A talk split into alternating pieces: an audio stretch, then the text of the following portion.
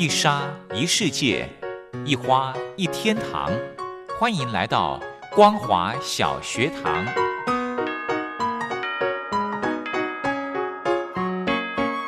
让我们一起学习，一起分享。光华小学堂。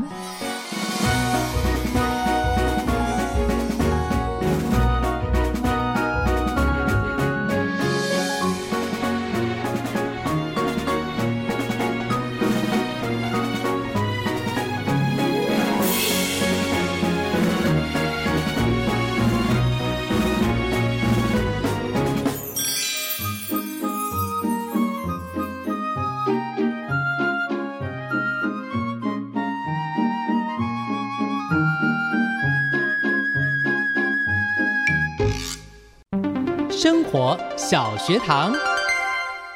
Hello，听众朋友，大家好，欢迎收听光华小学堂，我是黄轩。又到了礼拜二的时间，可以跟着财团法人中华民国消费者文教基金会的专家老师们一起来充实我们的消费知识，保障你我的权益。那么今天呢，很荣幸的透过电话访问的方式，我们连线到了消基会的傅秀云教授来跟听众朋友谈。因为现在疫情的关系，哈，呃，很多这个可能有慢性病的朋友呢，因为全台湾的医疗院所都是在防疫的第一线，那一般的民众呢，这个时候如果有医疗的需求，其实也会担心到医院去做这个诊治哦。那我们今天呢，就请到傅秀云教授来跟大家说一说疫情的关系，那现在的这个要到诊所去看病可以怎么办呢？要让大家不要那么担心。我们先来欢迎傅教授，好。嗯，主持人还有各位听众，大家好。嗯，好，那我们知道哈，就是在我们中老年人的疾病里面，所谓的慢性病哈，三高，像高血压、高血糖、高血脂，这个三高，大概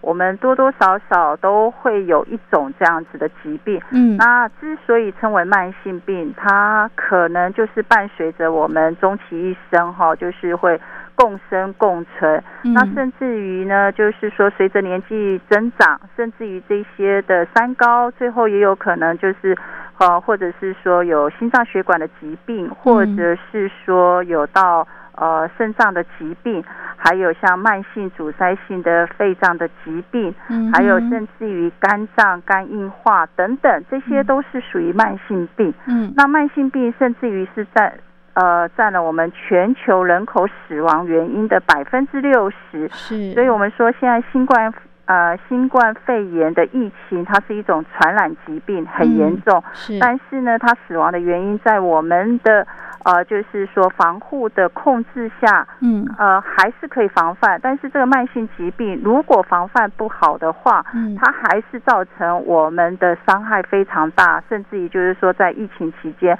可能造成。心脏病的突发，或者是说高血压造成哦，就是呃心脏病，或者是说糖尿病的血糖不稳，哦，就是说高血糖、酮酸症等等，这些都是在我们疫情期间需要非常注意的保健。嗯。所以呢，这样子的一个慢性病如何做得好、管理好？嗯，好，就是说，除了在居家上的一些的照护，那在药物的控制上就是非常的重要。嗯哼，好，那刚刚主持人一开始就破题讲，是说在我们去就诊的时候，那在疫情期间到底要怎么办呢？好，如果是说降级二级，那当然是说有机会到医院里面比较弹性一点。但是呢，如果在三级，因为我们的疫情高高低低哈，那去医院对很多的长者来说还是一个很大的挑战，甚至于就是说有时候因为行动不方便，或者是说又怕感染。嗯，那到底有哪一些的方面可以去做一个呃，就是呃。就是应变很应应应哈，嗯，那目前台湾全省它有四千家哈，就是可以做视讯诊查的一个呃服务服务哈。那这样的一个视讯诊查，要民众还是要先有这样子的一个准备哈，就是你要同意能够呃做全程的录影，好，就是你要准备好你的健保卡，好，就是说。能够准呃，在开始在视讯诊查的时候呢，你必须要能够同意要录影，当然，在这个要做这件事情之前，你要先做一个预约，好，在在这样子的一个视讯诊查的医院里面，你要先去到那个呃。全呃健保署里面去看是不是有这样子的一个预约挂号，嗯哼，好，那挂完号之后呢，他们该医院好就会给你呃，就是有专人会给你打电话，嗯，然后呢你就开始啊，就是等候，那不见得这个时候是原来你的医师看诊，那就是看你的慢性疾病这个部分。你的呃资料有相相关的资料有多少？如果是说你原来是有糖尿病或高血压的患者，那你在疫情期间，你平常的时候就要注意这一些你自己的好高血压的数据啊，或者是糖尿病的数据，你才能够跟你的好就是在视讯诊查的这个医师跟他报备，就是说你这一段期间可能。这一个月以来，你的血糖的高高低低，或者是说你的血压的一个变化，那如果是说变化太大，或者是说你可能有一些中风的征兆等等，那医师可能在这样子的一个问诊当中，会觉得是说，哎，你可能不，可能还是需要来到门诊或者是急诊，他还是会做这样子的建议，就不适合只有就是说。呃，在视讯上这样看完就好了，或者是说，如果你提供的资料越完整，他可能除了是说你平常给的药，可能还会再呃给其他的就是说辅助的一些帮助等等。所以呢，是两方面要相辅相成。那除了是说这样子的一个呃，就是平时你自己的慢性疾病之外的呃一些视讯诊查之外。那药物的领取，好，那呃，在各家医院也有提供一些的便利性，哈，就是说有些医院它会由呃药师去呃送取，好，就是说帮你啊，就是呃领取之后送到你家，然后再领取费用，哈，甚至于是呃健保卡的一个刷取等等。那有一些医院，因为你是全程录影，所以呢，它就算一次健保款啊，健保的一个领取，然后呢，也会跟一些便利商店做一些合作，然后呢，你就支付好，就是所有的费用就一次啊付取好，包括健保，还有就是啊药物的一个支付费用，好，就是呃就是一个呃从。便利商店把药物送到你家的一个费用，哈，像在新北市的福大医院，它就是跟全家便利商店做这样子的一个合作，那你药物就可以直接送到你家，那你支付的就是呃一次健保费用，再加这样子的一百元的一个药物送到家。嗯哼哼哼，好，所以就看一呃这家医院他所做的一个合作方案。嗯，那有一些长者会讲是说，哎，那我又要开电脑，然后要跟他做视讯。那有一些医院，它也会有提供，就是说光电话视讯的呃电话诊疗，好，那这也要是看，就是各家医院它是不是有这样子的一个服务。那如果呃就是长者在这一些不方便方面，可能就要请家属可以先做一些的呃协助。甚至于就是说，或许还有一个部分哈，如果是独居的长者，也可以打电话到就近的卫生所，嗯。好，可以请那个啊卫生所也有这样子的一个独居长者的一个管理的地段护理师，可以请他们做协助，就是说他目前这样子不方便去就医，有什么样子的方法可以协助他去看诊等等。嗯哼，是。那我们都知道呢，其实过去哈用所谓的视讯看诊，主要是针对呃像是居家隔离或者是居家检疫自主管理这些民众来提供的服务哈。那因为这个。疫情警戒的关系，那这个医疗院所呢，像是卫福部啊，就是把视讯诊疗的这个机制扩大到一般门诊，所以呢，也不见得说就是只有慢性病的病患才可以做这个视讯门诊，对不对？是的，所以呢，像呃呃，就是如果在有被框列，或者是说有呃居家检疫，还有要做自主管理的这一些的民众。有这一些的考量，也是可以这样子申请，可以嗯做这样子的一个视讯诊查。那还有很多的长者因为行动不方便，目前应该会更积极的在呃做这样子的一个推广哈，就是说这样嗯视讯诊查的一个呃，就是各家医院他们在这一方面的 一个呃作为。嗯，那我们从五月二十号一直施行到现在哈，呃，教授，您觉得这样台湾的这个呃改成从视讯诊疗的这个方式，它的这个执行率高不高呢？呃，很多的民众可能还是觉得是说在上网上还是有一点呃，就是呃适应上不是那么嗯普遍，是。而且呢，可能原来不是自己的医师，他们会哦觉得没有那么安心。是，那这一边就是要呃提呃，就是说要呼吁我们的民众，嗯。呃，不一不管，因为在就是我们呃两就是两方面的一个权益哈，嗯。就是说在如果是去医院有这样子的风险，那如果当然现在我们的长者大部分已经打了疫苗，然后呢，医院还是有一些是像是呃已经是专责的医院，比如嗯是说呃像。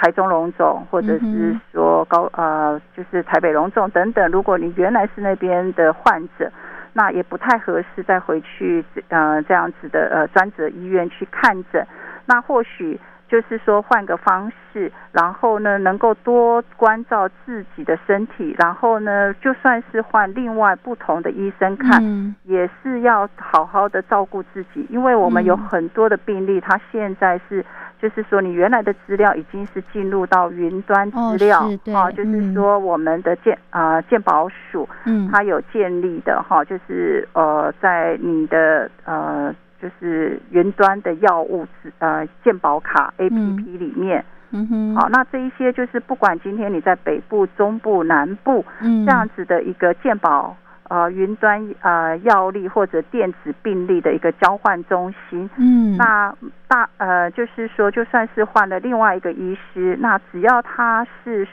他能够做这样的一个呃就是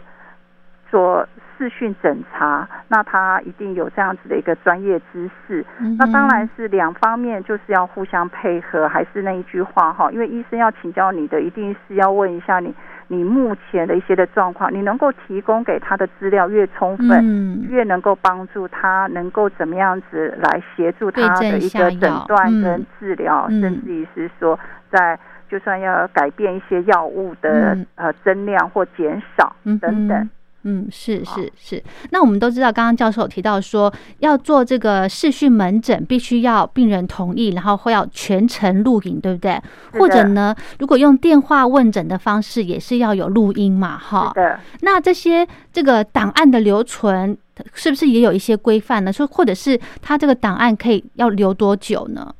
呃，这个是在各家医院里面，而且哦是它是在我们的健保呃我们的健保的呃资料里面。嗯，所以这个应该也都会跟我们一般的这个病例一样，就是一直存放着嘛，哈。因为它这个是要有健保申请，一般是要呃，在过去的话至少要两年，哦呃，因为他要呃申请费用，或者是说如果病人有一些的呃疑虑或争嗯争议对。那我想再请教教授哈，这个视讯诊疗之后呢，因为刚刚提到了，其实呃，因为是线上的关系，所以就是有不会有这种呃跨县市的这个困扰哈，因为可能很多长辈呃住在中南部，那习有的习惯这个小朋友把家人带到北部来看医生，那因为视讯的关系呢，可能就省掉了这个路程的这个时间了哈。是的，就像我们之前有在推行的，像健康存折，嗯好、就是说你带着健保卡就好，就是可以跨区去嗯看诊。那同样这样子的一个呃，就是视讯诊查也是一样的。嗯哼，好，那当然就是说要，呃，我刚刚您讲说有没有普及，因为很多长者就是比较固着于要看相同的医师，可是是有很多他原来看诊的医师，有可能就是因为疫情的关系做调度，或者是说哦门诊的排序哦已经不一样了，所以呢嗯，他们不见得他们会有这样的一个视讯诊查的门诊。嗯，那像全台湾现在已经很多医院诊所都有支援这个视讯问诊了嘛，吼。呃，目前他的是写全台有超过四千家，然后各家医院其实在他的门诊的首页，嗯，他就会有提供，就是说他们有没有提供这样子的一个视讯诊查。哦，呃，那一般、嗯呃，就是有教学医院、地区医院，几乎就是有跟呃健保合作的医院，几乎就是有被呃健保署有委托，就是要能够做这样子，因为大部分他们已经知道，尤其在三级期、三级疫情期间嗯。拖了很久，嗯。很多的民众他的慢性药、慢性病的药物嗯。都是需要再领取，或者是说无法再回到医院，他的慢性病的药物啊呃每呃就是说三个月对之后会断药那如果没有再回去再看诊的话，他的嗯药物就没有办法再继续接续。是是，呃，那药物的领取不一定要在医院里面，如果看嗯完诊之后，他是可以在社区的药局里面领取的。嗯哼，就是一般的健保药局都可以领到这个医院开的慢性病的药哈。是的，嗯，那我想请教教授哦，现在其实台湾如假设啦，疫情如果一直这样子高高低低的，如果这个情况拉长的话，视讯看诊有没有可能会变成一种常态性的治疗方式？呃，这个目前应该是一个趋势哦就像现在呃很多的大学，阳明大学跟交通大学的一个嗯合作哈、阳明大学是一个医疗的呃，就是说一个医呃医学的一个大学哈、那交通大学它的资讯发达。所以呢，这样子的一个科技跟医学的一个合作，还有就是资讯管理，那这样子的会对民众有更多的一个方便，就是资讯管理，还有就是跟医疗的一个呃普及的方便性。好，就是说从于呃刚刚我们在讲视讯的诊诊疗，嗯，那这一些有关于病人的隐私，或者是说它的准确性，或者是说有更多的呃跟呃资资讯，或者是说辅助仪器来嗯协助侦测，或者是说有更多互动性的观测，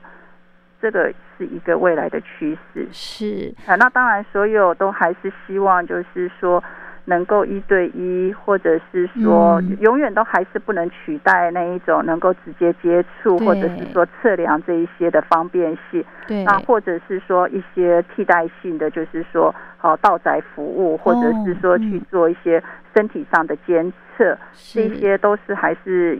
呃后续还是要有一些的变通的方式。嗯哼哼哼，那现在这个一直在宣达视讯诊疗的这个方向哈，呃，教授这边有没有一些建议？就是我们在视讯诊疗前、中、后有没有一些注意事项可以提供给听众朋友呢？是的啊、我们在视讯诊疗前呢，好在呃就是提醒民众哈，就是说要先查询健保署的全球资讯网，好、嗯呃健保快易通 APP 所在地的附近，它有哪一些的通讯诊疗的医院，先查询之后。在家里面要先预约通讯诊疗门诊，然后等待医疗院所专人联系，然后在约定的时间上线通讯诊疗。好，然后呢，这一个卫福部的规范就是通讯诊疗过程要全程录影，如果不同意的话，就不要挂号。哦那有些人会觉得我不要有这样的隐私铺路，那就不合适做这样子的一个诊疗医查。嗯，还有就是哦，看诊之后，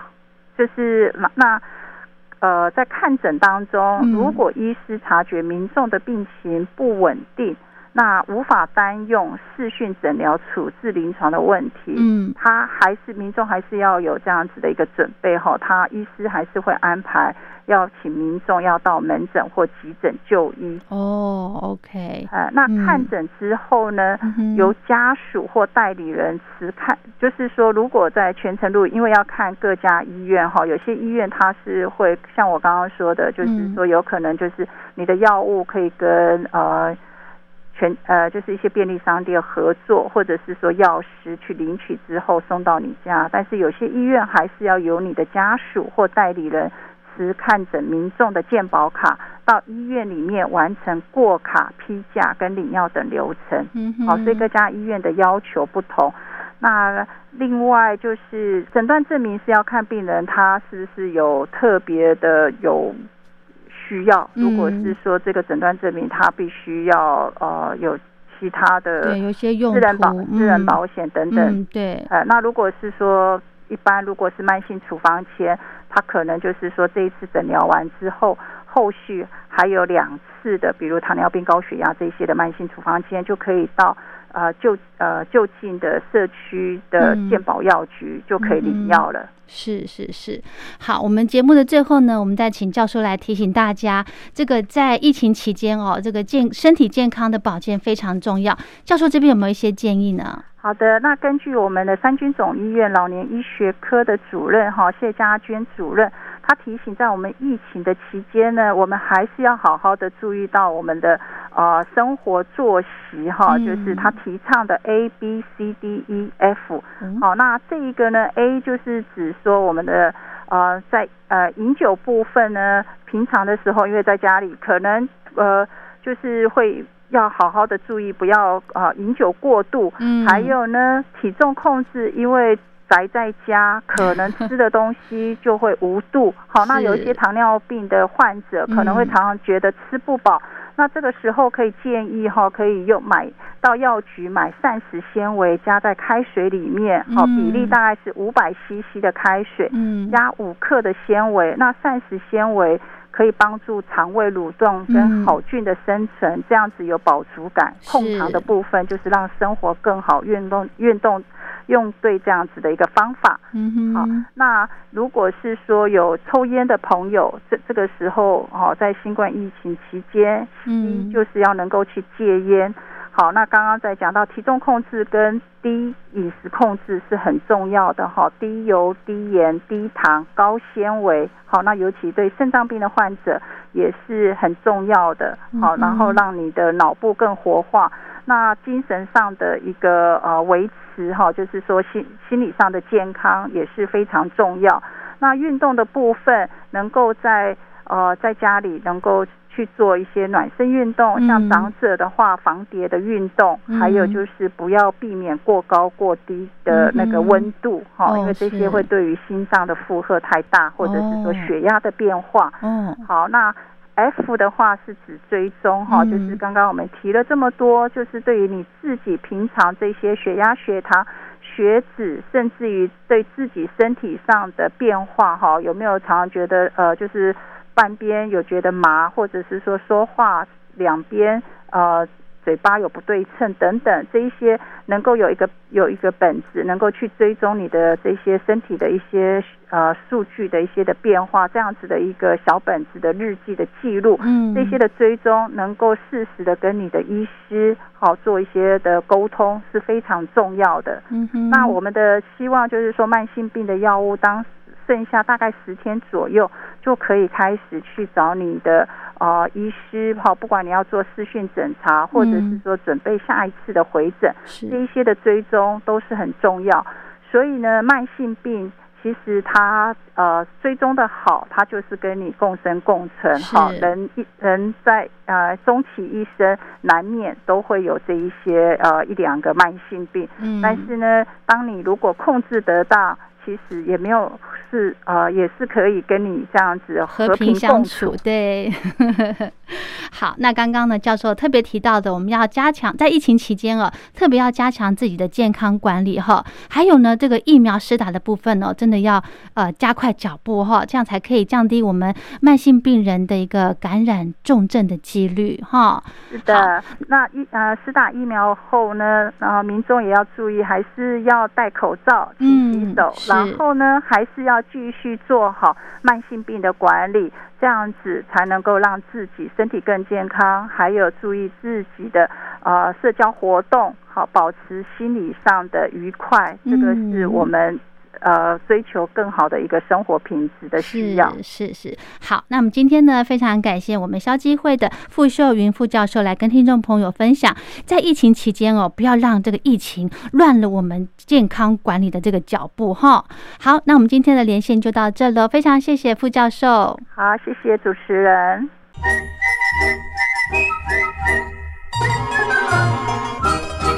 吹口哨在西方是引起公众注意的一种方式，可以让大家觉察到不容易被发现的问题，所以将启发弊端的人称为吹哨者。有些事情不可以说，但是有些事情必须说。说跟不说的一线之隔，决定了谁可以成为揭弊英雄。支持听众发出自己的声音，说实话，要真相，才能够让社会各方面都正常起来。请听众安心接币，勇敢吹哨就可以参加抽奖。来信请您寄到台北北门邮局一七零零号信箱，或者是用电子邮件寄到 lily 三二九小老鼠 ms 四五点 hinet 点 net，并将姓名、年龄、职业、地址、邮编、联络电话、电子信箱资料填写完整，就可以参加活动。哨声响起的活动到八月三十一号，请听众勇敢的发出自己的声音，安心接币，勇敢吹哨，就可以参加抽奖。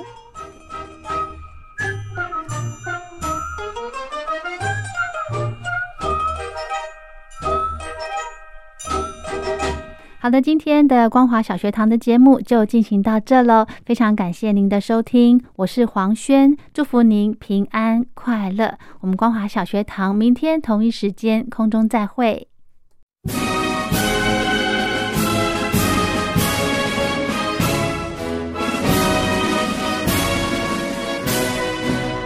我党什么党？我党党什么？光华之声庆祝中国共产党建党百年征文活动正式展开。那些预言中国要崩溃的阴谋论，从来没有得逞过，因为我们有中国共产党。感谢毛主席揭开了执政大陆。向那些内外杀人马更文明的划走吧。实践社会主义的路上一路颠簸。共产党中央委员会关于无产阶级华国锋结束了文革噩梦。毛泽东主席根据马克思列宁主义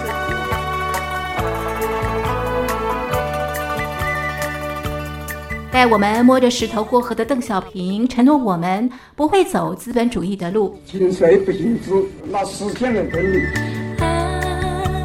在梦里。有了前人的筚路蓝缕，小熊维尼带我们勇敢做梦。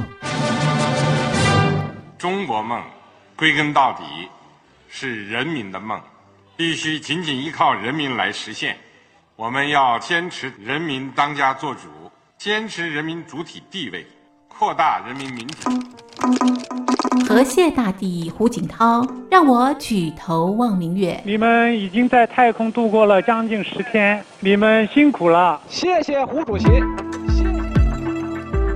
你们毕竟还不一样，我告诉你们，我是身经百战了，见得多了。蛤蟆总教练江泽民教我闷声才能发大财。中国有一句话叫“闷声大发财”，这是最好的。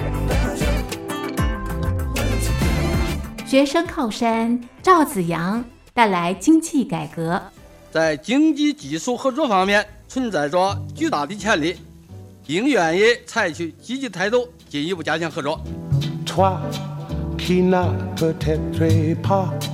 compris. 我们不同任何大国和集团呢结盟，自由派总书记胡耀邦带我们走向国际。和平外交政策。我们认为这种政策对中国人民的根本利益有利，对维护世界和平呢也更有利。共和国四十年的五位总书记，到底打造什么样的中国？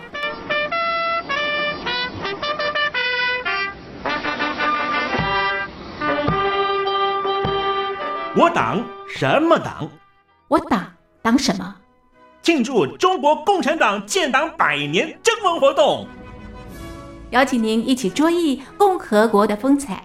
十一国庆前写信告诉我，大奖送给你。写信写到台北邮政一千七百号信箱，台北邮政一七零零号信箱。电子邮件 l i l i 三二九小老鼠 m s 四十五点 highnet 点 net l i l i 三二九 at m s 四十五点 highnet 点 net l i l i 三二九 lily 三二九小老鼠 and at 四十五点 highnet 点 net，十一国庆前写信告诉我，送你穿越共和国国境的自由大礼，九台高端短波收音机，送礼自用两相宜。